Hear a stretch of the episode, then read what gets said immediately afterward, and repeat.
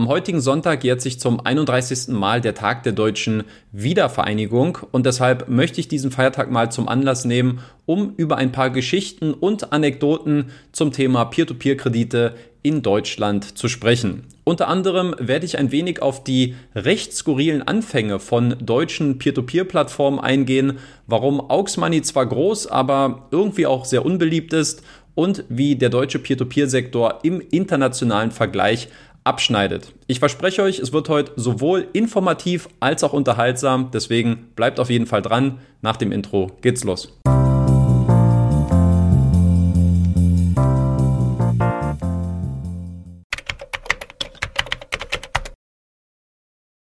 Peer-to-Peer-Kredite in Deutschland, da fangen wir in der Historie mal ganz von vorne an und schauen mal auf die allererste Peer-to-Peer-Plattform, die es in Deutschland gegeben hat. Zur Überraschung einiger handelt es sich dabei nicht um Aux Money, denn obwohl das Kölner Unternehmen bereits seit 2007 am Markt existiert und damit zwar ebenfalls auch zu den Pionieren in Deutschland gehört, ähm, gab es einige Monate zuvor tatsächlich schon eine andere Peer-to-Peer-Plattform, die sich diese Krone als erste deutsche Peer-to-Peer-Plattform aufsetzen kann. Und zwar handelt es sich dabei um das Unternehmen eLolly. Der Name dieser ersten deutschen Peer-to-Peer-Plattform ist dabei ebenso skurril wie auch die Entwicklung des Unternehmens insgesamt, denn die Plattform wurde, so der Legende nach, von dem Deutschen Dirk Morina deshalb gegründet, weil er selbst bei seiner Hausbank keinen Kredit für eine Geschäftsidee bekommen hatte und sich deshalb dazu entschlossen hat, quasi als eine Art Trotzreaktion einfach seine eigene Kreditplattform zu gründen. Die Namenswahl ergab sich dabei auf Basis seiner Abneigung gegenüber den Bankmitarbeitern, die wohl die Genialität seiner Geschäftsidee nicht erkannt hatten, welche er daraufhin als Lutscher, also auf Englisch Lolly, bezeichnet hatte. True Story. Warum hat es für eLolly jetzt nicht ganz zum großen Durchbruch gereicht und woran ist das Unternehmen auch letztlich gescheitert? Nun, zum einen würde ich sagen, weil das Geschäftsmodell zu dieser Zeit sicherlich noch nicht ganz ausgereift gewesen ist und das Geschäftsmodell sicherlich noch einige Lücken hatte. Zum Beispiel mussten äh, Kreditsuchende zu dieser Zeit allein schon bis zu 100 Euro an Gebühren bezahlen, um sich auf der Plattform zu registrieren, also nur um einen Zugang zu diesem Kreditmarktplatz zu bekommen. Und da ist jetzt keine Garantie enthalten, dass man auch letztlich ein Darlehen ausgestellt bekommt. Und das konterkariert natürlich so in gewisser Weise auch die Idee und die Intention eines Kreditnehmers, der ja in erster Linie Geld sucht und nicht Geld im Vorfeld schon für die Suche nach einem Kredit ausgeben möchte. Ähm, und das ja, verringert natürlich auch in gewisser Weise die Durchlässigkeit von Kreditnehmern, die dann auch auf so einer Plattform aktiv sind. Also da hat man dann vielleicht ähm, die Monetarisierung ein bisschen falsch angesteuert. Auf der anderen Seite muss man aber auch sagen, man hat, oder ich persönlich habe da auch viel von äh, Kritik von Verbraucherschützern gelesen, die es zu dieser Zeit gab. Da ging es dann unter anderem um die äh, kommerzielle Weitergabe von gespeicherten Kundendaten an Drittanbietern. Es gab Kritik bei der Ausgestaltung der AGB im Rahmen des Widerrufsrechts. Und es gab auch äh, eine mangelnde beziehungsweise kaum vorhandene Absicherung bei den Krediten selbst. Also so ein bisschen äh, ja das Thema der Rückkaufgarantie. Ne? Hätte der Dirk damals dieses Konzept vielleicht schon ähm, mehr verinnerlicht, dann wäre das vielleicht ein bisschen besser ausgegangen. Na gut, glaube ich ehrlich gesagt nicht, aber ähm, das waren so ein bisschen die Rahmenpunkte, warum letztlich eLolly auch als Unternehmen gescheitert ist. Aber, und das muss man auch sagen, genauso skurril wie eigentlich auch die Anfänge von eLolly gewesen sind, genauso spektakulär hat sich das Unternehmen auch wieder vom Markt verabschiedet. Denn nachdem die äh, Kritik an Dirk Morina und seinem eLolly-Unternehmen zunehmend größer geworden ist, hat er sich daraufhin ins Ausland abgesetzt, hat sein Unternehmen dann in der Schweiz angemeldet. Ähm, allerdings ist es auch dort dann wenig später wieder abgemeldet worden und ist mehr oder weniger vom Erdboden verschwunden. Man hat bis heute nie wieder etwas von dem Unternehmen oder vom Herrn äh, Dirk Morina gehört. Insofern passt dieser ganze Vorgang so ein bisschen auch zu dieser dubiosen und intransparenten Peer-to-Peer-Plattform. Nichtsdestotrotz muss man sagen, ähm, den Eintrag in die Geschichtsbücher, den hat Iloli auf jeden Fall sicher. Und ähm, da würde ich sagen, das ist doch ein sehr interessanter und sehr unterhaltsamer Auftakt für Peer-to-Peer-Kredite in Deutschland gewesen. Eine deutlich bessere Entwicklung nahm hingegen das ebenfalls im Jahr 2007 gegründete Aux Money. Das Kölner Unternehmen ist aktuell mit einem finanzierten Kreditvolumen von mehr als 2 Milliarden Euro und mehr als 330.000 finanzierten Krediten seit der Gründung eines der größten Kreditmarktplätze in Kontinentaleuropa. Aber auch hier gab es ähm, speziell in den Anfangsjahren doch einige Stolperfallen für das Unternehmen, weshalb man auch hier auf eine recht bewegte Vergangenheit schon zurückschauen kann eine meiner persönlichen Lieblingsanekdoten, die ich gefunden habe. Ähm, die handelt davon, dass der Aux Money Service zu Beginn in Kooperation mit der Firma XACT Media Inc. betrieben worden ist. Das handelt sich hier um ein kleines US-amerikanisches Unternehmen mit Firmensitz in Nevada. Und es ist ein Unternehmen, was sich um die Betreuung und die Verwaltung diverser Internetprojekte gekümmert hat. Und dazu gehörte zu dieser Zeit unter anderem auch die Erotikplattform Pornflag und Stripfire. Ja. Und ähm, in diesem Zusammenhang gibt es die schöne Aussage vom Auxmoney Gründer und auch noch heute dem Geschäftsführer übrigens von Philipp Kriependorf, der gesagt hat, äh, die Zusammenarbeit sollte dazu dienen, die Geschäfte schnell in Gang zu bringen was auch immer das jetzt bedeuten mag. Ähm, am Ende muss man sagen, die, ähm, die Wahrnehmung der Plattform ist eigentlich nach Bekanntwerden dieser Kooperation eher negativ beeinflusst worden. Ähm, deswegen hat man sich nach diesem Bekanntwerden dann auch äh, dazu entschieden, sich von dieser äh, Kooperation zu trennen und hat diese dann auch in der Folge beendet. Darüber hinaus gab es auch bei Aux Money in der Anfangszeit einige Kritikpunkte, was das Thema Monetarisierung angeht. Unter anderem mussten auch hier Kreditnehmer bis in das Jahr 2013 noch Gebühren bezahlen, allein für die Registrierung auf der Plattform, aber zum Beispiel auch für die Durchführung einer eigenen Bonitätsbewertung. Und für mich lässt sich hier so ein bisschen der Schluss zu, dass die Digitalisierung zwar so ein bisschen Tür und Tor für das Geschäftsmodell der Peer-to-Peer-Kredite geöffnet haben.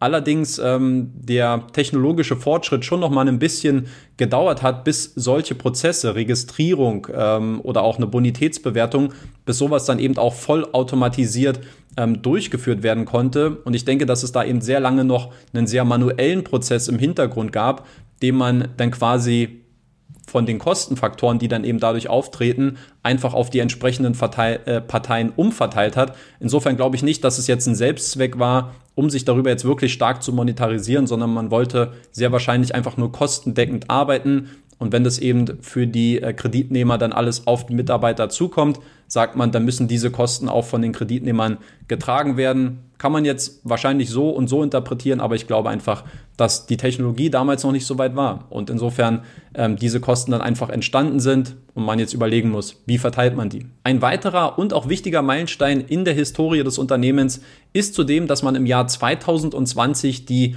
höchste Finanzierungsrunde eines Fintech-Unternehmens in der Eurozone eingesammelt hat. Im September 2020 hat sich das private Beteiligungsunternehmen Centerbridge Partners mit 150 Millionen Euro an Aux Money beteiligt. Neben der Kapitalerhöhung wurden aber auch Anteile von den Bestandsgesellschaftern abgekauft, wodurch Centerbridge Partners jetzt die Mehrheit der Anteile an Aux Money gehört. Und eine Frage, die müssen wir abschließend noch bei Aux Money klären, nämlich warum die Plattform eigentlich vergleichsweise unbeliebt bei deutschen Privatanlegern ist und warum deutsche Investoren jedoch eher zurückhaltend sind und lieber bei ausländischen Plattformen investieren. Ich glaube, es gibt insgesamt mehrere Gründe. Ihr könnt gerne auch schon mal eure Sichtweise und eure Meinung dazu in die Kommentare schreiben. Für mich persönlich sind es insgesamt äh, drei Gründe, die hier zusammenkommen. Punkt Nummer eins, das zu niedrige Zinsniveau. Ich denke einfach, dass Aux Money selbst, die ja mit einer Rendite von ähm, 5% ähm, das auf der Plattform bewerben, dass es einfach zu niedrig ist für sehr viele Peer-to-Peer-Investoren, die sagen, okay, es gibt wohl eine etwas höhere Sicherheit, aber deswegen investiere ich nicht in Peer-to-Peer-Kredite. Ich sehe das als Hochrisiko-Investment. Ich erwarte hier eine zweistellige Rendite für mich im Jahr und bin dann eben auch bereit, mit einer größeren Risikobereitschaft bei unregulierten Plattformen zum Beispiel im Ausland zu investieren, um das zu erreichen. Deswegen denke ich, dass das Zinsniveau insgesamt zu niedrig ist, um viele Peer-to-Peer-Anleger äh, unter dem Ofen hervorzulocken. Punkt Nummer zwei, auch so ein bisschen der schlechte Ruf, der sich mittlerweile so ein bisschen bei Aux Money etabliert und festgesetzt hat. Ja, man merkt, es gibt eigentlich in der Regel nur sehr wenig Erfahrungsberichte zu Aux Money und wenn, dann sind diese in der Regel auch tendenziell eher etwas negativ äh, belastet und behaftet. Insofern auch dieser schlechte Ruf, der sicherlich viele Investoren abschreckt. Und der dritte Punkt, ähm, ich glaube, dass Aux Money auch gar keinen wirklichen Fokus auf normale und klassische Privatanleger besitzt, sondern sich hier strategisch eher auf größere und auf institutionelle Investoren konzentriert und darauf eben auch das Marketing ausgerichtet ist weil ich denke, dass die ähm, größeren institutionellen Investoren einfach auch die Vorteile von dieser größeren Sicherheit mehr zu schätzen wissen und dafür dann eben auch bereit sind, eine etwas niedrigere ähm, Verzinsung in Kauf zu nehmen. Schönes Beispiel ähm, ist hier zum Beispiel der niederländische Versicherungskonzern Aegon. Die sind ja damals im Jahr 2017 bei Aux Money eingestiegen und damals mit der Ankündigung, dass man über einen Zeitraum der nächsten drei Jahre insgesamt 1,5 Milliarden Euro an Krediten auf Aux Money finanzieren möchte und auch wollte. Und insofern ähm, lässt sich daraus schon ablesen, dass Aux Money einfach auch eine etwas andere Klientel verfolgt und ein bisschen mehr auf die ähm, in, äh, Investoren auch zugeschnitten ist, die so ein bisschen die größere Sicherheit zu schätzen wissen und dafür auch bereit sind, dann niedrigere Verzinsungen in Kauf zu nehmen. Wie schneidet der deutsche Peer-to-Peer-Sektor im internationalen Vergleich ab und wie hoch ist auch das Transaktionsvolumen in den einzelnen Ländern? Ich habe mir hierzu mal ein paar Zahlen vom Statistik- und Studienportal Statista angeschaut. Das ist schon ein bisschen her. Das kann sein, dass die jetzt mittlerweile wieder aktualisiert worden sind, die Zahlen. Ähm, die Prognose, die ich damals äh, bekommen habe über die Seite, die sah so aus, dass für das weltweite Transaktionsvolumen im Segment Peer-to-Peer-Kreditmarktplatz nur für private Konsumkredite. Das sei noch angemerkt, ähm, dass diese Prognose für das Jahr 2021 bei 82 Milliarden Euro liegt. Den größten Anteil davon an diesem Kuchen, den sichert sich China in diesem Jahr mit 71,5 Prozent beziehungsweise 58,7 Milliarden Euro, gefolgt von den USA mit knapp 20 Milliarden Euro und auf Platz 3 Großbritannien mit 1,5 4 Milliarden Euro. Was Deutschland angeht, äh, da wird für dieses Jahr ein Transaktionsvolumen von 204 Millionen Euro prognostiziert. Das ist jetzt bezogen auf den weltweiten Anteil. Das würde jetzt einem äh, Wert von 0,25 Prozent entsprechen, beziehungsweise 7,64 Prozent in Europa, wenn wir jetzt Großbritannien hierbei noch mit berücksichtigen. Perspektivisch, wie sieht das Ganze in den nächsten vier Jahren aus? Hier geht man davon aus, dass es ein durchschnittliches Wachstum im niedrigen einstelligen Bereich geben wird. Sprich, im Jahr 2025 geht man davon aus, dass das weltweite Transaktionsvolumen im Peer-to-Peer-Segment bei 88,45 Milliarden Euro liegen wird. China wird weiterhin das Maß aller Dinge sein mit 62 Milliarden Euro beziehungsweise etwas mehr als 70 Prozent. Ähm, Deutschland selbst, dort soll das Volumen wohl auf circa 217 Millionen Euro steigen bzw. anwachsen. Äh, der weltweite Marktanteil würde hierbei in dem Szenario bei 0,25 Prozent verbleiben.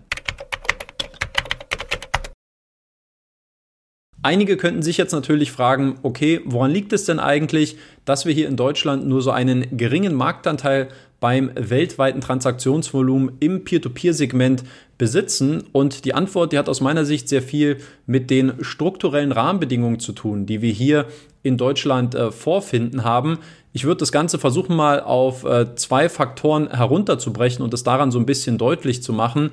Faktor Nummer eins, wir besitzen in Deutschland einen sehr starken und auch einen sehr streng regulierten Kreditmarkt. Das bedeutet, dass es bei uns in Deutschland sehr klar definierte Regeln und gesetzliche Vorgaben gibt, die bei der Kreditvermittlung zwischen Privatpersonen eingehalten werden müssen. Das Ganze wird in Deutschland im Kreditwesengesetz festgehalten und ein Gesetz davon, das besagt zum Beispiel, dass ausschließlich Kreditinstitute auch Darlehen an Privatpersonen vergeben dürfen. Und das bedeutet in letzter Konsequenz, dass deutsche Peer-to-Peer-Plattformen entweder selbst eine Bankenlizenz besitzen müssen, wodurch man dann auch automatisch der Aufsicht der BaFin unterliegt, oder man muss eben mit den entsprechenden Finanzinstituten zusammenarbeiten. Und das ist auch genau der Grund, warum Aux zum Beispiel bei der Abwicklung der Zahlungsvorgänge sowohl mit der Südwest Kreditbank als auch mit der Flatex Bank AG zusammenarbeitet. Und das bedeutet schlussendlich, dass die Banken in ihrer Abwicklungsfunktion